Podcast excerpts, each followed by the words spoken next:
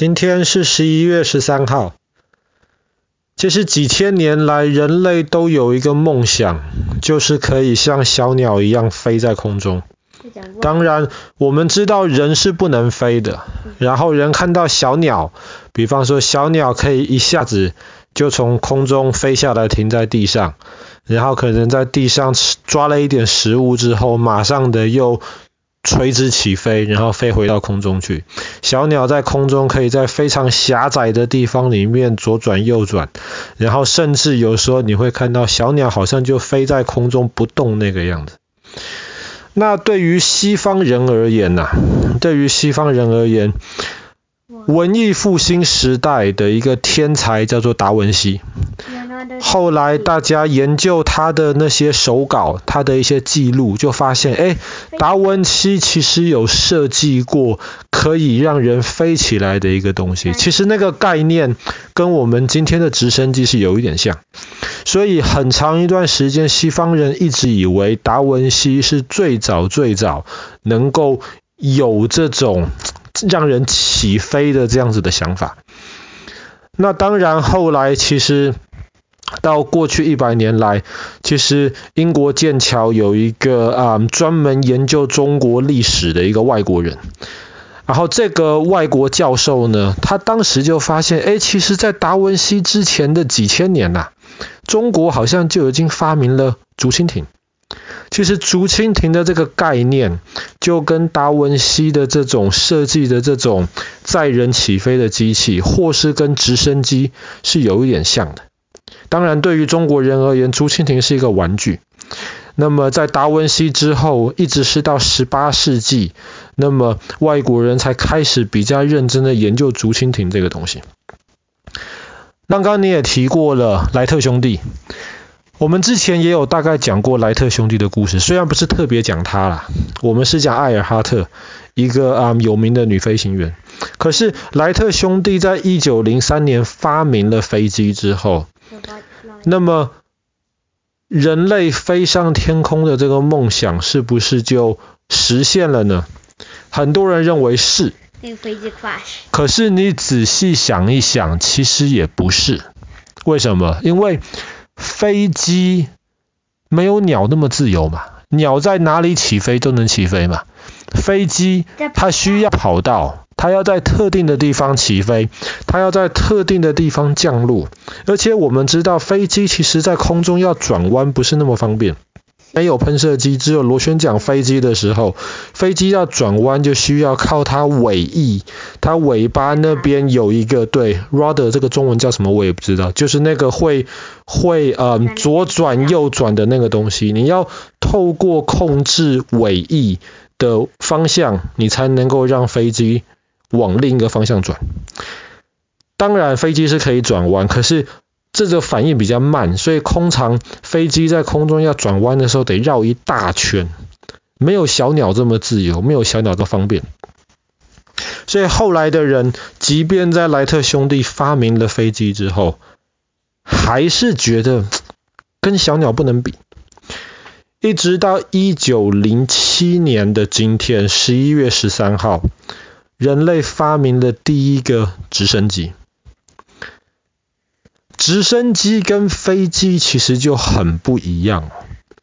直升机跟小鸟一样，它不需要跑道，它基本上只要是一块平的地方，它就可以起飞跟降落。而且直升机在空中要转弯，其实需要非常非常小的空间就可以了。而且直升机它可以停在空中，直升机还可以往前飞。当然了，那飞机也可以往前飞，但是直升机可以往后飞，飞机是没有办法做到一点。可以 sideways。对，直升机还可以往左边，不是左转哈，它可以往左边偏着飞，它也可以往右边偏着飞。从某种程度上而言，一直是在一九零七年直升机的发明之后，人类才真的了解什么叫做像小鸟一样在天空这样自由的飞行。当然，对于我们今天而言，直升机跟飞机好像都差不多，都是载人飞起来的。但是仔细研究一下，其实直升机的这整个设计是比飞机要困难得多。这就是为什么是先发明飞机才发明直升机。虽然说一九零七年发明了第一个直升机，可是真正意义上要能够广泛使用的直升机，其实还要再等三十年才发明出来。那为什么嘞？那比方说，我们在讲飞机好了，飞机的翅膀基本上是固定的。那么你在跑道上面，你需要加速，它有够快的速度。然后你仔细看，飞机的翅膀不是平的嘛，对不对？对，飞机的翅膀是有一点弧线的。所以当你速度够快的时候呢，那么前面过来的这个风，有一些会从翅膀上面通过，有一些会从翅膀下面通过。但是因为它翅膀设计不是平的，它翅膀的设计让风从翅膀下面通过的时候，会给翅膀一个往上推的一个浮力。当那个浮力大过地心引力的时候，飞机就可以飞起来了。所以飞机是这样子飞，可是直升机不太一样。你想想看，直升机它不用速度就可以对抗地心引力，就可以直接起飞。它是怎么做到的？所以 up the engine 不是，所以直升机的浮力是来自于它的螺旋桨在转转转转转。你如果仔细看了的话，你就会发现直升机的螺旋桨跟飞机的的翅膀一样，不是平的。它螺旋桨前面的那个地方会比较薄，然后会往下，会往前方往下一点。后面的这个地方比较厚，那么在它要起飞准备的时候，它就会往上翘一点。所以当直升机在转转转转转的时候，同样的，空气会从上面也会从下面通过。可是因为那个翅膀设计的那个形状，所以当空气往下面通过的时候，它就可以给直升机一个浮力。所以直升机不用像飞机这样有跑道有往前的速度，它透过自己转转转，它就可以浮起来。听起来很简单呢、很复杂？不是，真正复杂的是，你想想看哦，当地上有一个直升机要起飞，OK，然后它的螺旋桨一直在往顺时针的方向转的时候，飞机就飞起来了吗？嗯，你想想看会会发生什么事情？当一个直升机，当一个不要说一个直升机，当一个呃呃马达，它上面的螺旋桨就顺时针方向在转的时候，这马达就飞起来了吗？不会。其实这马达会飞起来，但是还会发生另一件事情，就是这马达自己开始会向反方向转。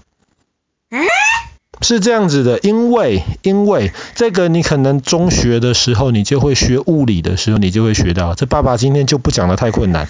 但是当一个东西它有一部分顺时针转的时候，它另一部分一定得逆时针转，它才能够保持平衡。是啊。那如果你今天坐在一直转来转去的直升机里面，你受得了吗？受不了，你受不了，你在里面马上就晕机了。所以这就是为什么直升机的发明其实一直是拖到比较晚。后来，后来有人想到了一个聪明的一个办法，他就是在直升机的尾巴再放一个螺旋桨。是啊。可是直升机的尾巴的螺旋桨呢？它短的时候。它就是会产生一个另一个方向转的那个力量，就平衡了直升机。所以当直升机的前面大螺旋桨产生了顺时针的力量，它后面的那个小螺旋桨就要产生逆时针转的那个力量。所以有一些，比方说双螺旋桨的直升机。它就不需要后面的那个小螺旋桨，它就两个大螺旋桨，没错，它两个大螺旋桨，一个顺时针转，一个逆时针转，它就可以平衡了。那现在我们看到很多无人机啊，无人机基本上都是设计成直升式吧，很少设计成飞机的形式，因为麻烦了。所以无人机你会看四个螺旋桨的时候。一定是有两个顺时钟，两个逆时钟，这样子它才可以让那个无人机本身在空中不会扭来扭去。可是除了这个之外，直升机还有很特别的地方啊。刚刚我们讲，它解决了直升机本身不转来转去的问题，就是在后面装一个小螺旋桨。可是，没错，直升机怎么转弯？后面的那个是你转另一个转弯。不是，不是，后面那个东西基本上是固定的，没有办法转的，跟跟那个以前螺旋桨飞机那种是不一样。直升机怎么转弯，或是怎么前进后退，其实这个东西也很复杂。那我们想象上面的螺旋桨有四片叶子好了，OK，前后左右四片叶子。直升机要怎么样才可以前进，而不是在原地转来转去呢？对，你需要把后面的那个螺旋桨稍微往前倾一点。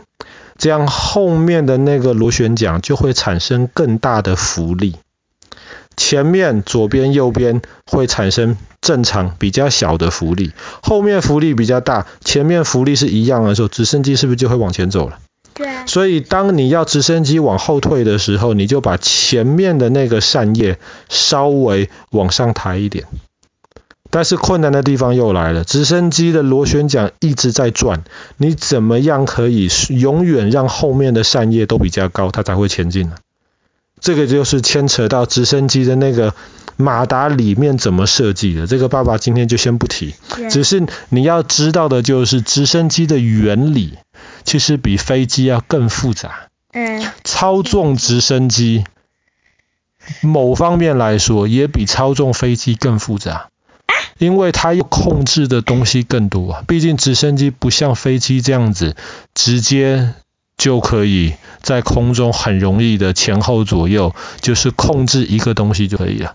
那么直升机要控制的那个啊，要考虑的那个因素多得多，你要你还要随时注意让它在空中保持平衡，这个是很困难的事情。可是那样子，爸爸，波音七四七跟直升机不是。爸爸现在说的不是那种很新的那种飞机，爸爸说的是这个操作这个飞行器的这个原理。直升机要注意的东西其实比飞机要更多，所以直升机其实是比较麻烦的。但是当然直升机有它的好处，最大的好处是，比方说我们之前讲过台湾那个巴掌溪事件的时候，台湾就有那种高山警察，高山警察一定是开直升机，他不能够开飞机。没有 landing 对，在飞机在飞机没有办法降落，可是直升机甚至它有时候并不需要降落。如果天气好一点的的情况之下，直升机甚至可以在空中就保持平衡，停在那边，垂这个那个绳梯下去，把需要的人直接救上来。所以直升机有它存在的必要性，它的一些很多的特点是一般的飞机做不到的。好啦，我们今天的故事就讲到这边。在一九零七年的十一月十三号，人类发明了第一个直升机的原型。那从某种程度而言，人类终于实现了能够像小鸟一样自由在天空飞行的梦想。